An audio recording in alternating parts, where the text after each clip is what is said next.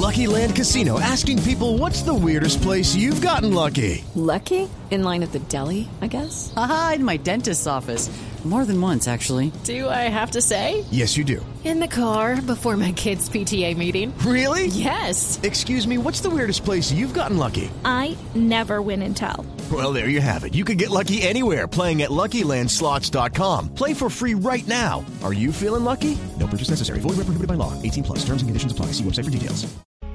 Una señal que se enlaza. Regiones conectadas a través de un dial. A partir de este momento, Oscar Montes, Ana Cristina Restrepo, Hugo Mario Palomar, Valeria Santos, Gonzalo Lázari, Rodrigo Pombo y Camila Zuluaga analizan y debaten el tema del día. El tema del día. Colombia está al aire.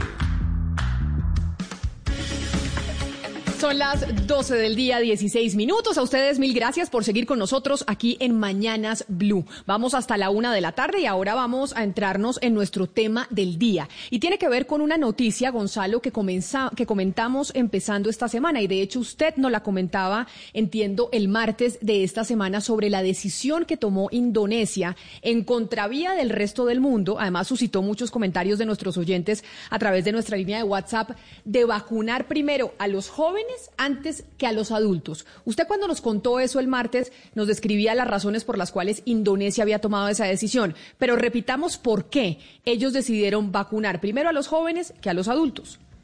Hay que recordar que el inicio del plan de vacunación de Indonesia se dio esta semana, como usted lo acaba de decir, y lo que ha dicho el gobierno de ese país es la mayoría de nuestra población es joven. Cuando hablo de joven es menor de 60, mayor de 18 años. Ese es el rango de población que ellos quieren vacunar primero.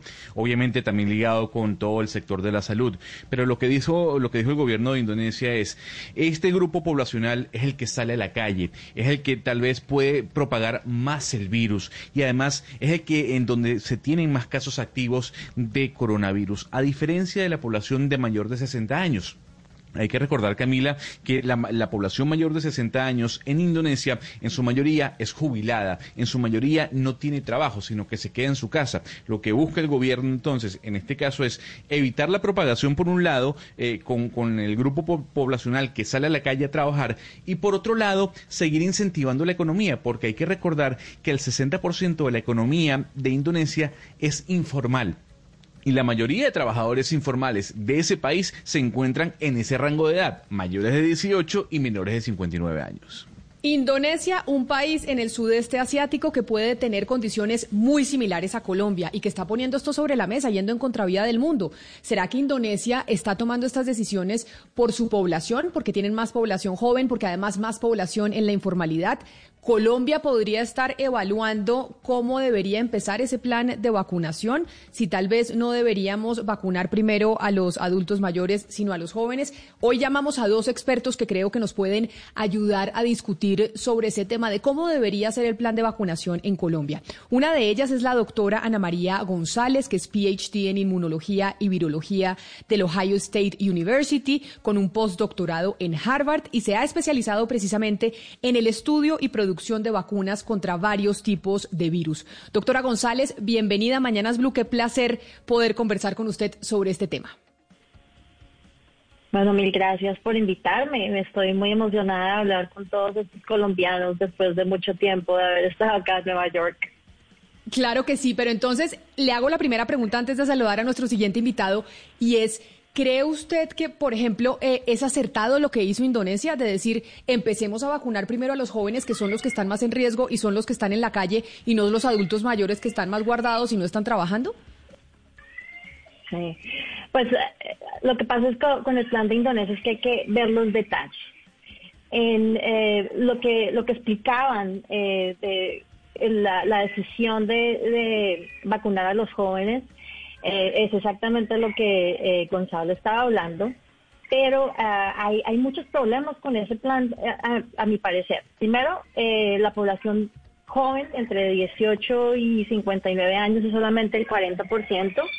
Y una, de las, una de las razones que explicaban por qué querían hacer esto es para inducir inmunidad comunitaria y, y, de esa manera evitar pues más casos y más extensión de la infección. Pero sabemos que 40% eh, no es suficiente para, para inducir inmunidad comunitaria, se necesita por lo menos un 70%. Eh, Fauci, por ejemplo, estaba hablando que se necesitaba ah, incluso de, entre un 70 y 90%. Entonces, ese plan, eh, pues lo veo complicado, porque lo que quiere decir es que las personas mayores de 60 se van a seguir muriendo. Los datos de Indonesia han mostrado que eh, la mayoría de las muertes es en, mayores de 60, más o menos como el 39%. Y, y pues si hacen esto de esa manera, pues se van a morir, se van a morir los mayores de 60. Claro, eh, quiero... La otra, sí. Sí, permítame, doctora González, porque quiero invitar a esta conversación también a Juan Manuel Acuña, que es otro colombiano, igual que usted, en el exterior, también trabajando en temas de salud pública. Él es el presidente del Departamento de Epidemiología y Salud Pública de la Facultad de Medicina de la Universidad de Califa en Abu Dhabi. Es profesor de investigación en ciencias médicas y de la salud de la población en la, eh, de la población Florida International University. Doctora Acuña, usted otro colombiano en el exterior, experto en estos temas epidemiológicos. Bienvenido a Mañanas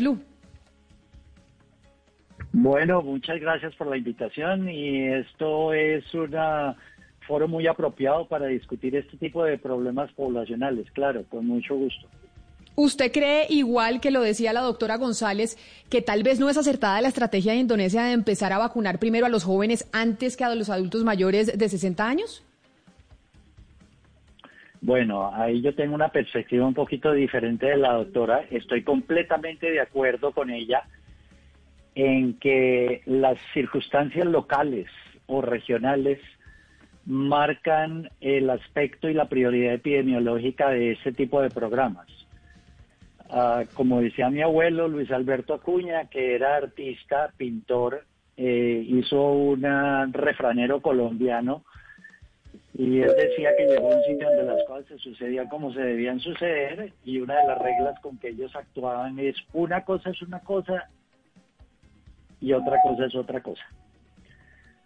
Entonces, eh, hablar de Indonesia, hablar de Colombia, hablar de España, hablar de Abu Dhabi, de los Emiratos, son cosas totalmente diferentes. Y hay que conceptualizar los planes de acción a los sitios.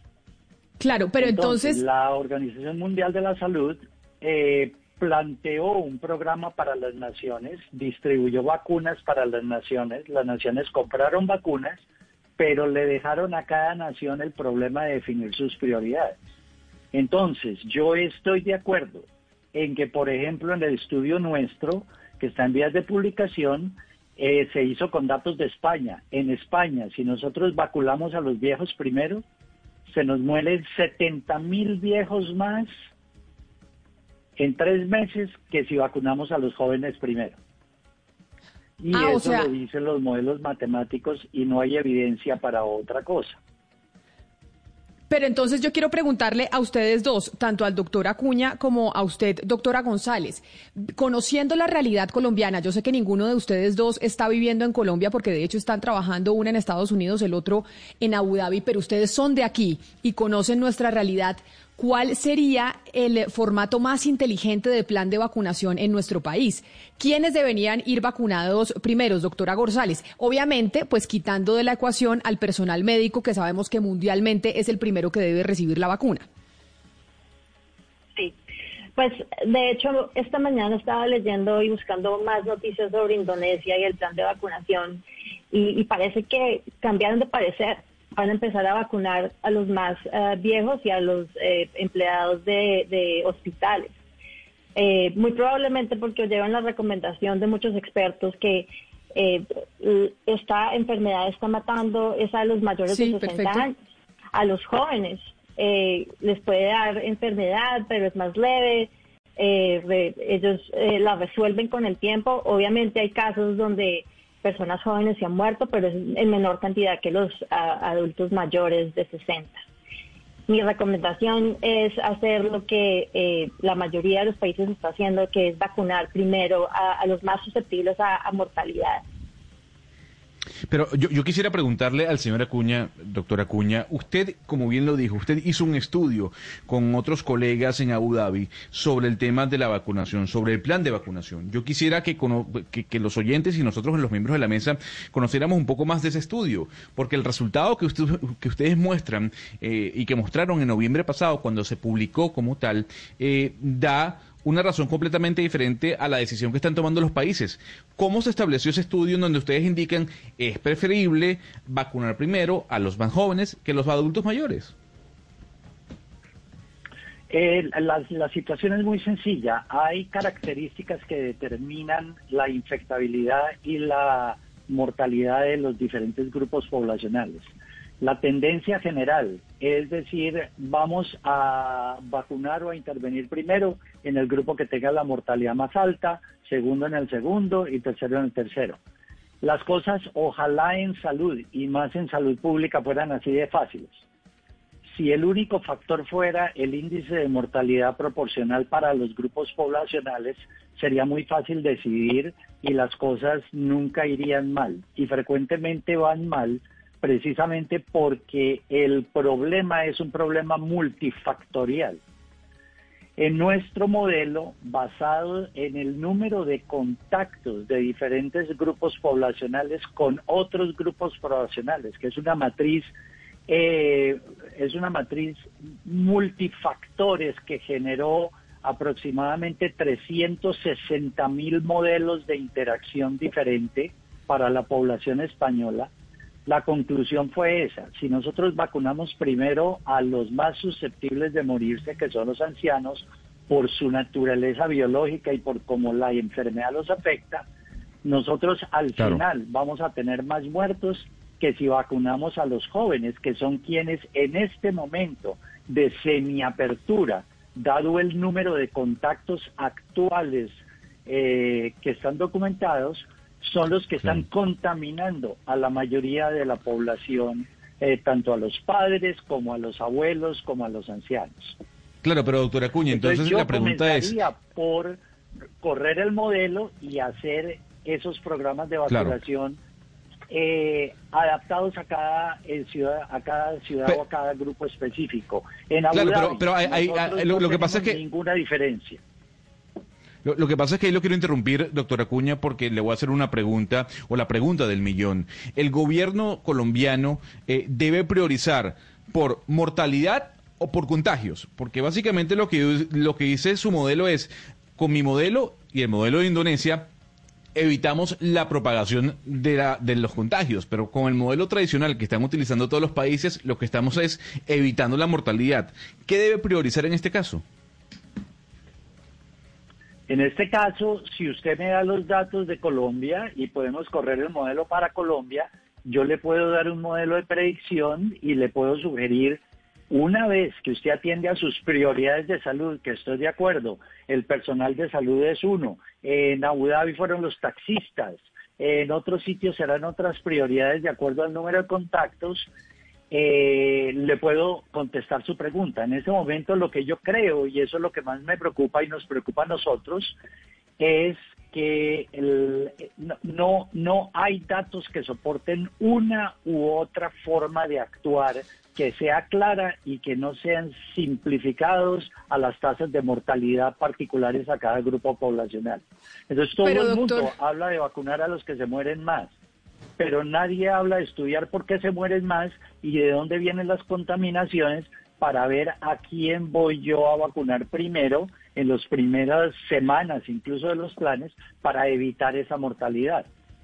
Pero entonces esto que usted nos dice, la verdad es maravilloso, le voy a decir por qué. Porque usted creó un modelo en donde simplemente ese modelo esa ecuación matemática para que la gente la pueda tener en la cabeza, usted puede aplicarlo a Colombia, decirle al Ministerio de Salud en Colombia, señores Ministerio de Salud, aquí está este modelo que nosotros creamos, usted simplemente ingrese los datos de Colombia y cuando usted corre el modelo, pues ahí le sale el resultado y le dice, usted en Colombia debería priorizar a los jóvenes o a los viejos, debería priorizar a los taxistas o a los constructores eh, de obra, etcétera, etcétera. ¿Usted ha hablado con alguien de Colombia, eh, doctora Acuña, para mostrarle su modelo y decirle, oiga, lo podrían utilizar para determinar un plan de vacunación realmente con información acertada y no simplemente especulando? Bueno, yo le envié esto al señor embajador eh, en, en, ah, en los Emiratos y le dije, hicimos esto y estamos dispuestos a hablar con Colombia, pero pues de ahí en adelante no he recibido ninguna comunicación. Pero claro, estoy de acuerdo con usted, eso es lo que uno podría hacer. En lo que uno podría ser útil es en tomar los datos de Colombia o incluso por ciudad colombiana, que ustedes saben que se están comportando muy diferente eh, nosotros podríamos correr nuestros modelos y por lo menos orientar para tener un plano de discusión con las autoridades de qué otras alternativas el modelo nos apunta para los planes de vacunación eh, hechos para cada una de las localidades o cada una de las ciudades. Claro, Pombo, es que esto es muchas veces los absurdos, ¿no? Porque tenemos colombianos como el doctor Acuña, que están precisamente de directores de la Facultad de Medicina de la Universidad del Califa en Abu Dhabi, en donde crearon un modelo, crean un modelo matemático en donde usted puede utilizarlo metiendo los datos de Colombia o de Bogotá o de Medellín o de Barranquilla para que le arroje precisamente cómo debe vacunar, cuál debe ser el plan de vacunación. Un colombiano lo hace y nosotros aquí no hemos mirado si realmente lo podemos utilizar para que nos, para que nos arroje cómo lo debemos hacer. Absolutamente absurdo, pero digamos más, triste, triste porque de alguna manera en nuestros entrevistados de hoy eh, representan una fuga de capital intelectual, que es el capital quizás más valioso con los que cuentan las sociedades. Y evidentemente contar con ese, esa modelación del profesor Acuña para, y él, él dijo una cosa interesantísima, no solo para el país entendido como un todo, sino incluso por ciudades, por regiones. Increíble que los alcaldes, los gobernadores tampoco se apresten a traer este tipo de conocimientos y construir sobre lo construido para poder generar con un, eh, mayor celeridad resultados eh, verdaderamente eficaces. Aquí se requiere, y ahorita seguramente voy a hablar sobre eso, eh, también mucha política, mucha política en el buen sentido de la palabra, con P mayúscula, es decir, liderazgo efectivo de las altas esferas del poder para salir rápidamente de la crisis. Sí, Rodrigo, es que si algo nos enseñó esta pandemia es la tragedia, la tragedia de no invertir en ciencia. Eso es lo primero que reveló esta, esta pandemia. Pero yo le quisiera preguntar a la doctora González sobre los que se quedan por fuera del plan de vacunación. Se supone que Colombia, para conseguir la inmunidad de rebaño, tiene que vacunar. Pues ahora tenemos, mm, pues según el Ministerio de Salud, 29 millones de, de dosis, pero se supone que deberíamos vacunar a 35 millones de personas para alcanzar esa inmunidad de rebaño. Pero las personas que quedan por fuera, ¿es suficiente decir que logramos inmunidad del rebaño cuando quedan sin vacunar? hablemos de los vendedores informales, las personas que están en la calle y que no se quieren vacunar porque no quieren, porque no, no, no, les gusta vacunarse, digamos, o porque por su edad no quedan en los grupos de prioridad. ¿Qué tan peligroso es tener estas personas que no quedan dentro del plan de vacunación, que no están entre esos 35 millones? Sí, pues una de las, una de las cosas que más me preocupa eh, no es tanto que el Colombia esté planeando, yo tengo un eco acá. ¿Será que alguien... Es, nosotros la escuchamos perfectamente. Yo creo que debería pagar. Nosotros la oímos perfectamente, doctora. Bueno, eh, una de las cosas que más me, preocupó fue cuando salió el porcentaje de, personas en Colombia que están eh, a favor de la vacunación.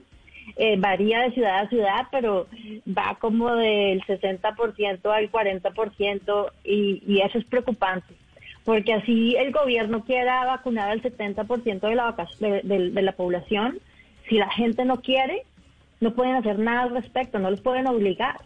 Eh, porque sabemos de, la historia que obligar a las poblaciones a vacunarse crea más caos que soluciones porque eso hace que la gente se subordine, que no le gusta, no le gusta que le controlen la vida y, y eso yo creo que crearía más eh, reacción antivacunas que pro vacunas. Eh, y, eso es una cosa que yo creo que el gobierno tiene que trabajar, tiene que convencer a la gente que la vacunación es importante. Y es, es uno de los más eh, grandes problemas que yo veo, y no solamente en Colombia, sino en Europa también se ve, en Estados Unidos se ha visto que eh, hospitales en California donde los trabajadores de, salud que saben sobre vacunas, hay un porcentaje de ellos que eh, no quiere no quiere vacunarse, entre un 20 a 40%. No solo es una cosa de Colombia, es una cosa mundial. Y es algo que los científicos y, la gente que crea en vacunas tiene que luchar. Mm. Doctor Juan Manuel, quiero hacerle la siguiente pregunta. Usted sabe que en Colombia muchos de los abuelos pues viven con los hijos, porque los hijos cuidan a los nietos, pero también hay abuelos pues que viven solos. En este modelo que digamos, ¿usted qué sugeriría para Colombia? Es decir, una vacunación generalizada o, llegar a discriminar, o, se puede llegar, por ejemplo, con su modelo a llegar a ese detalle de discriminar o de priorizar ciertos grupos dependiendo de cómo, cómo vivan ellos, cuál es el grupo familiar que los compone? Eh, dos ah, partes en la pregunta. La, primera parte de la pregunta es, el modelo se puede ajustar a lo que uno quiera.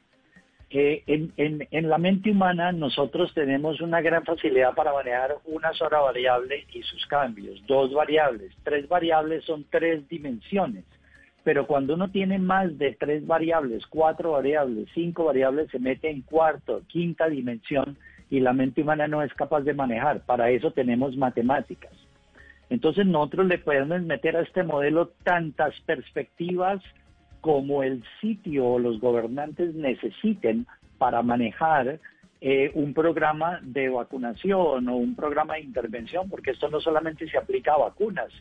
Eh, de hecho, nosotros estamos fabricando ya muchos diferentes modelos para diferentes eh, prioridades en salud en los Emiratos. Entonces podemos desarrollar modelos que se adapten a cada nivel de información y al número de variables que se necesiten tener en cuenta.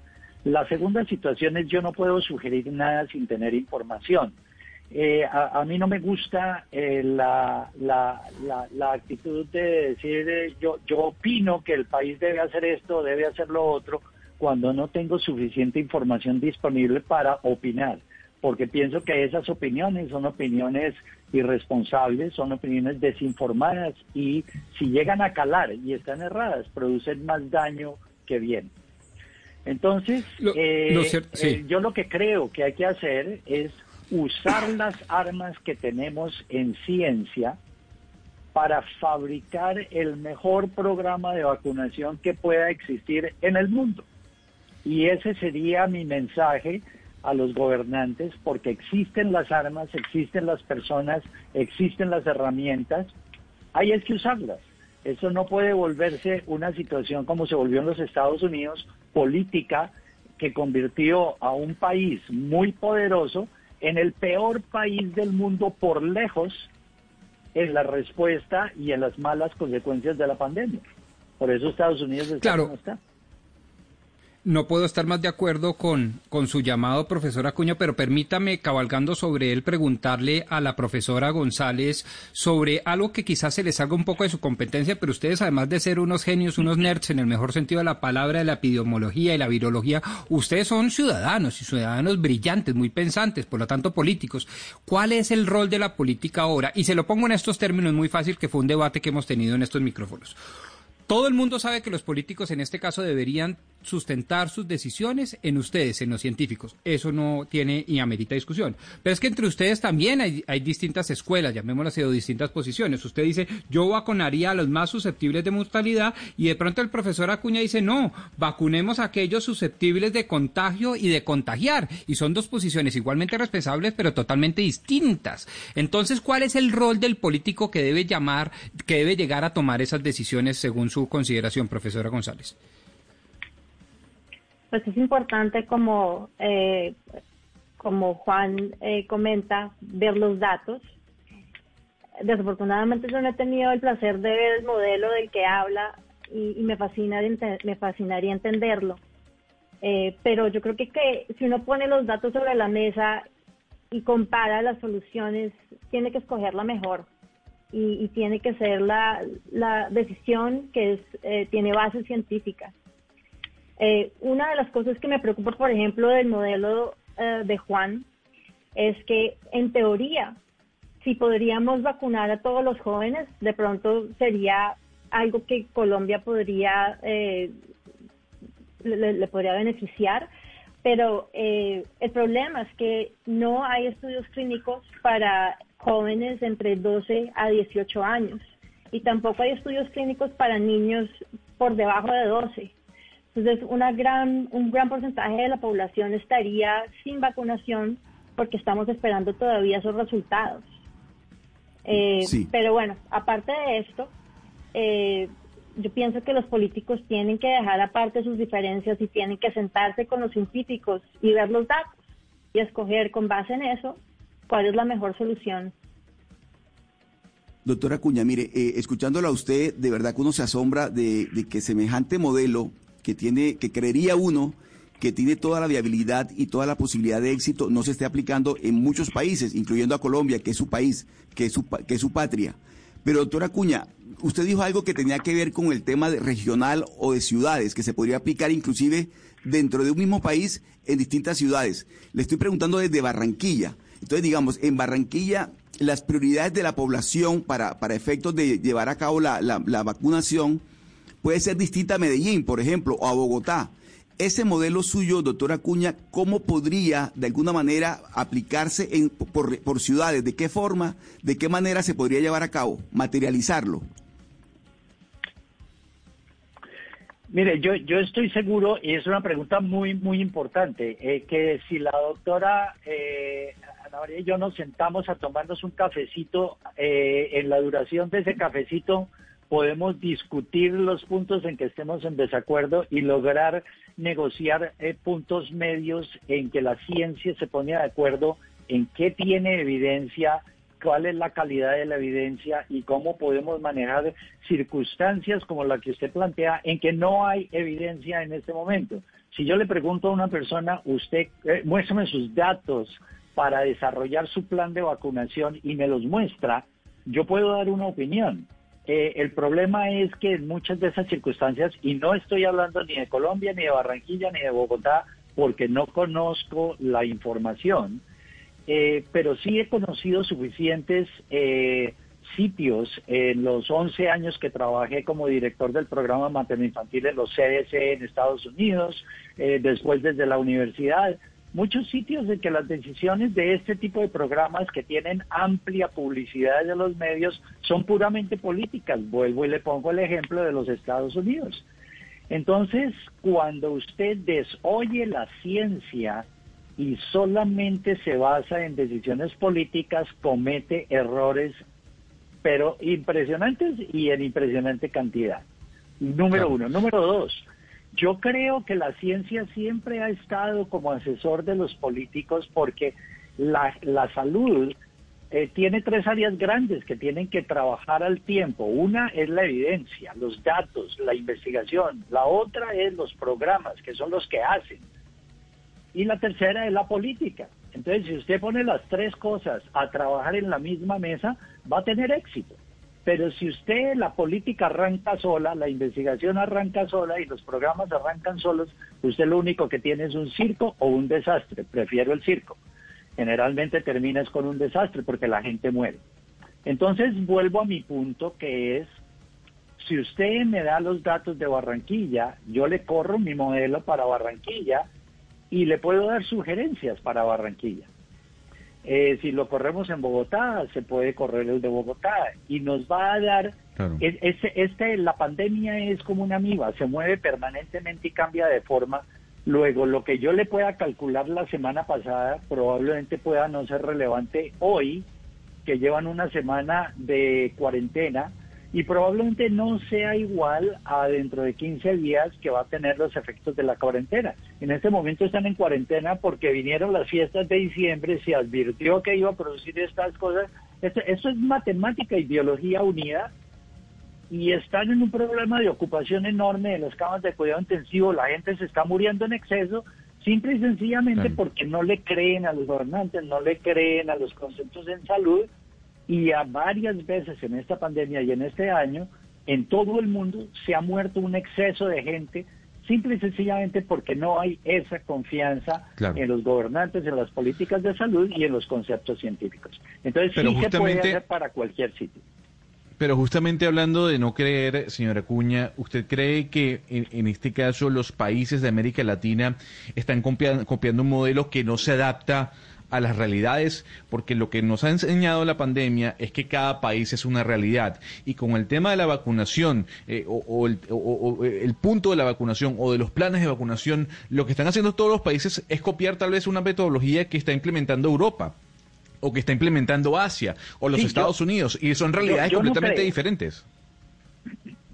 Sí, yo no creo. No, no, no creo que no creo que podamos simplificar.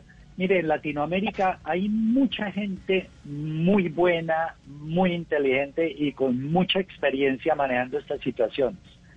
Eh, el problema es que a veces no los dejan actuar y no los dejan eh, eh, implementar sus conocimientos para hacer lo que ellos saben hacer. Los maniatan y nosotros sabemos que eso es así.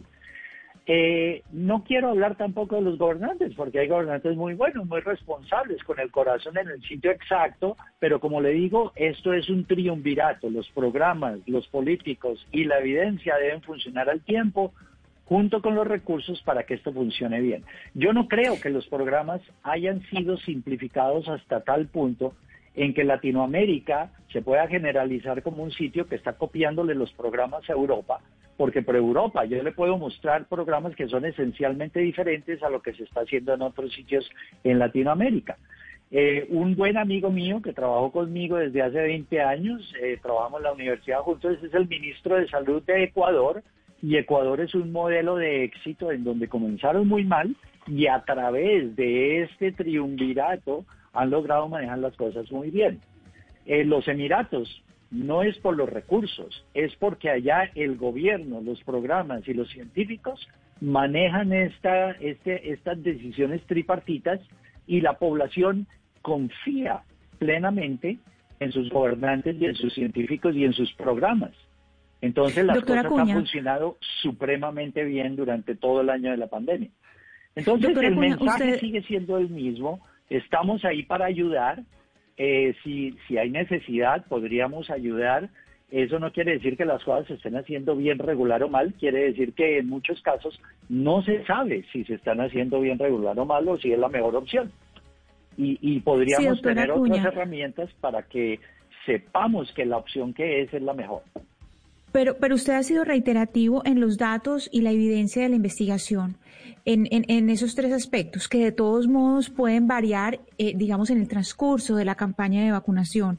Entonces, mi pregunta es si a lo largo de la campaña, pues aquí no se ha iniciado, pero digamos en un, en un país donde sí se haya iniciado la vacunación, ese modelo en la marcha se puede cambiar o cuándo se debe considerar que se debe cambiar o no se debe cambiar porque yo me imagino que si llega a pasar un cambio en plena marcha, pues van a ahorcar, o sea, salen a linchar al, político que, proponga un cambio. ¿Eso no debe cambiar o cómo se debe saber que, debe ser susceptible o que es el momento de un cambio? te cuento cómo se hace cómo se hace esto. Nosotros desarrollamos el modelo y el modelo es un modelo que es haz de cuenta como el chip que controla a una computadora.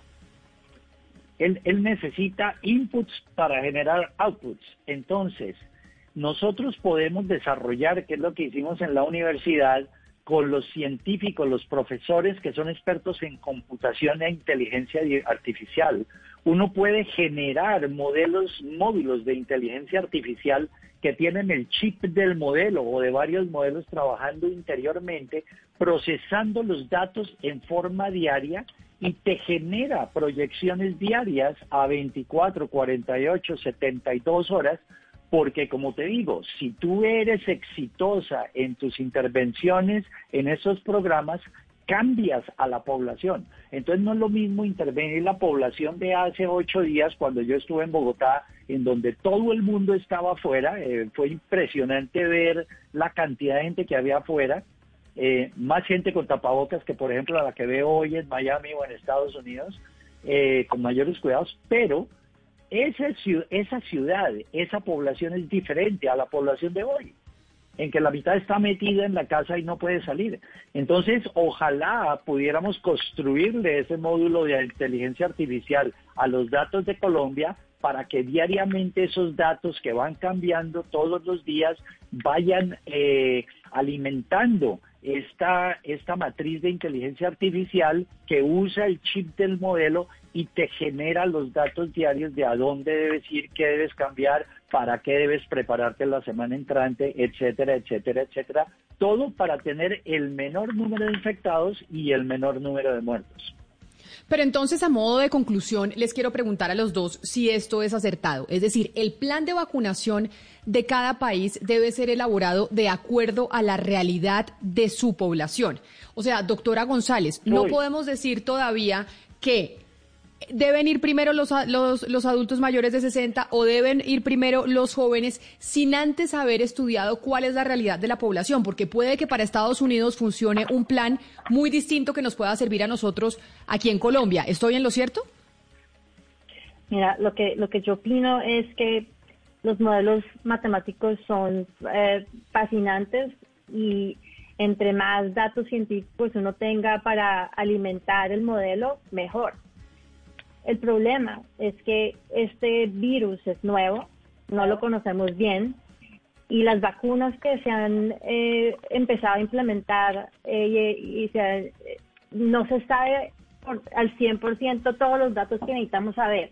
A lo que me refiero es, por ejemplo, sabemos que las vacunas protegen contra enfermedades, o sea, las enfermedades eh, que previenen que las personas eh, terminen con COVID grave, moderado, leve, pero lo que no entendemos muy bien es que tanto protegen contra infección, o sea, que el virus eh, entre al sistema, se replique en la sangre y tampoco sabemos si los vacunados infectados son infecciosos. Entonces, con base a todos esos datos que todavía no sabemos, tenemos que proteger a la gente que tiene más probabilidad de morirse hasta que tengamos esos datos. Si sabemos que las vacunas, aunque no protejan contra infección, sabemos que disminuyen las cargas virales y así disminuyen la, posibilidad de infección, entonces el modelo matemático pues va a estar más cercano a la realidad. Pero mientras no sepamos eso, hay que, hay que proteger a la gente que tiene más posibilidad de morirse y de eh, llenar o de congestionar el sistema hospitalario como lo que está pasando ahorita en Colombia, donde todas las UCIs están llenas, generalmente, pues probablemente gente mayor de 60 años. Eh, ah, doctora González.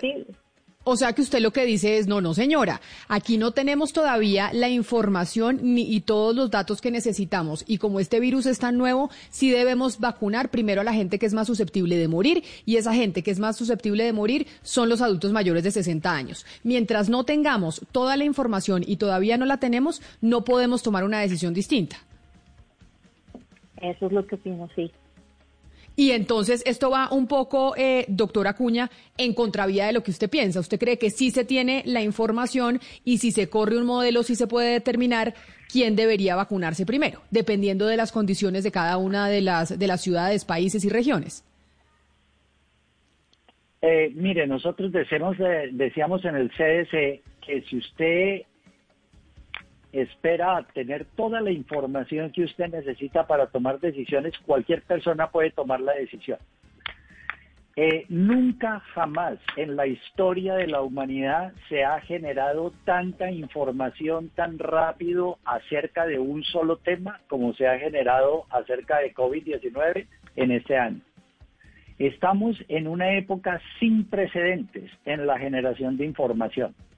Lo que sí estoy de acuerdo es que mm, quisiéramos tener más información y esa información no la tenemos, pero tenemos muchísima información que nos puede guiar a tener diferentes formas de actuación, especialmente hablando de epidemiología de poblaciones, eh, que tiene una cantidad de trucos y de pormenores y por mayores que usted tiene que analizar para tomar las mejores decisiones, porque cualquier decisión que usted toma va a producir centenares o decenas o miles de muertes más o menos. Como les digo, nosotros corrimos la información inicialmente para España y España, eh, eh, con lo cual hemos estado muy en contacto, muchas regiones de España han cambiado los programas de vacunación con base en esta información porque no existe otra información que todavía esté disponible. Entonces, con la que tenemos, corremos los modelos y les damos, por decirlo así,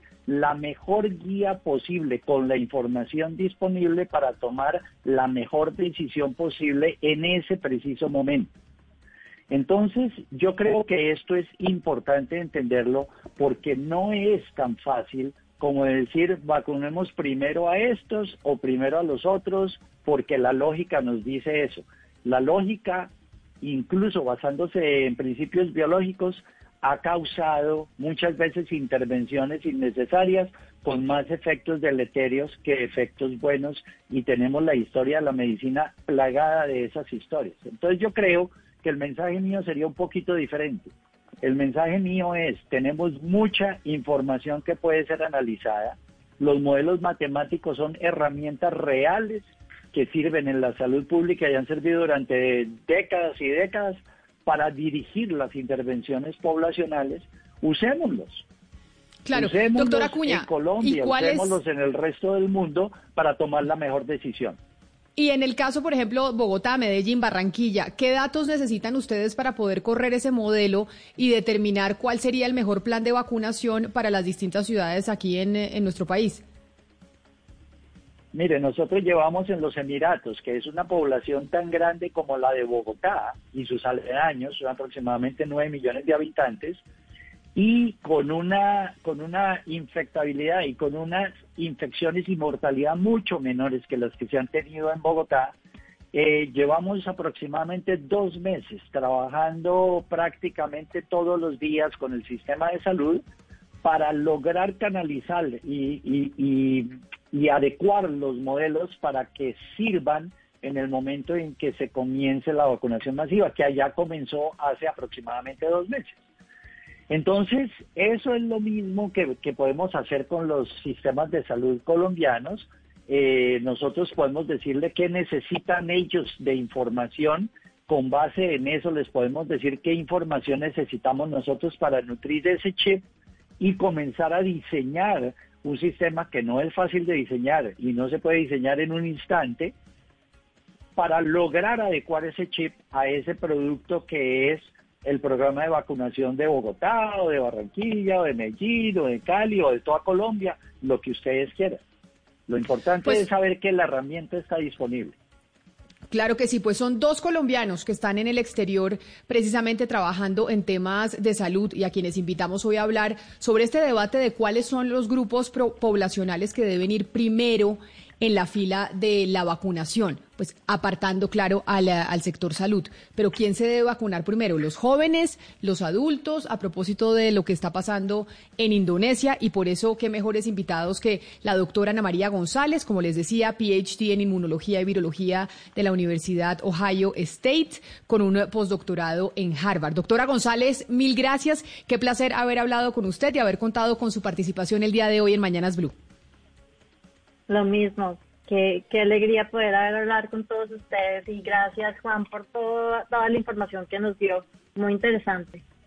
Claro que sí, y al doctor Juan Manuel Acuña, presidente del Departamento de Epidemiología y Salud Pública de la Facultad de Medicina de la Universidad del Califa en Abu Dhabi. Doctora Acuña, mil gracias y ojalá pues logre entrar en contacto con las autoridades colombianas porque cómo no desarrollar o por lo menos aplicar un modelo que hizo un colombiano que sí lo está aplicando en los Emiratos Árabes. Gracias por haber aceptado esta invitación de Mañanas Blue. Bueno, no, gracias a ustedes y recordarles que la herramienta más poderosa en este momento y durante este año han sido los medios. Luego, eh, tienen más posibilidades ustedes de llevar el mensaje al gobierno que de yo llevárselo. Ay, pues muchas gracias, doctora Acuña. No nos habían dicho eso, e, eso Pombo, ¿no? Que pocas veces nos felicitan y nos dicen que nosotros hemos eh, mostrado nuestra utilidad durante la pandemia.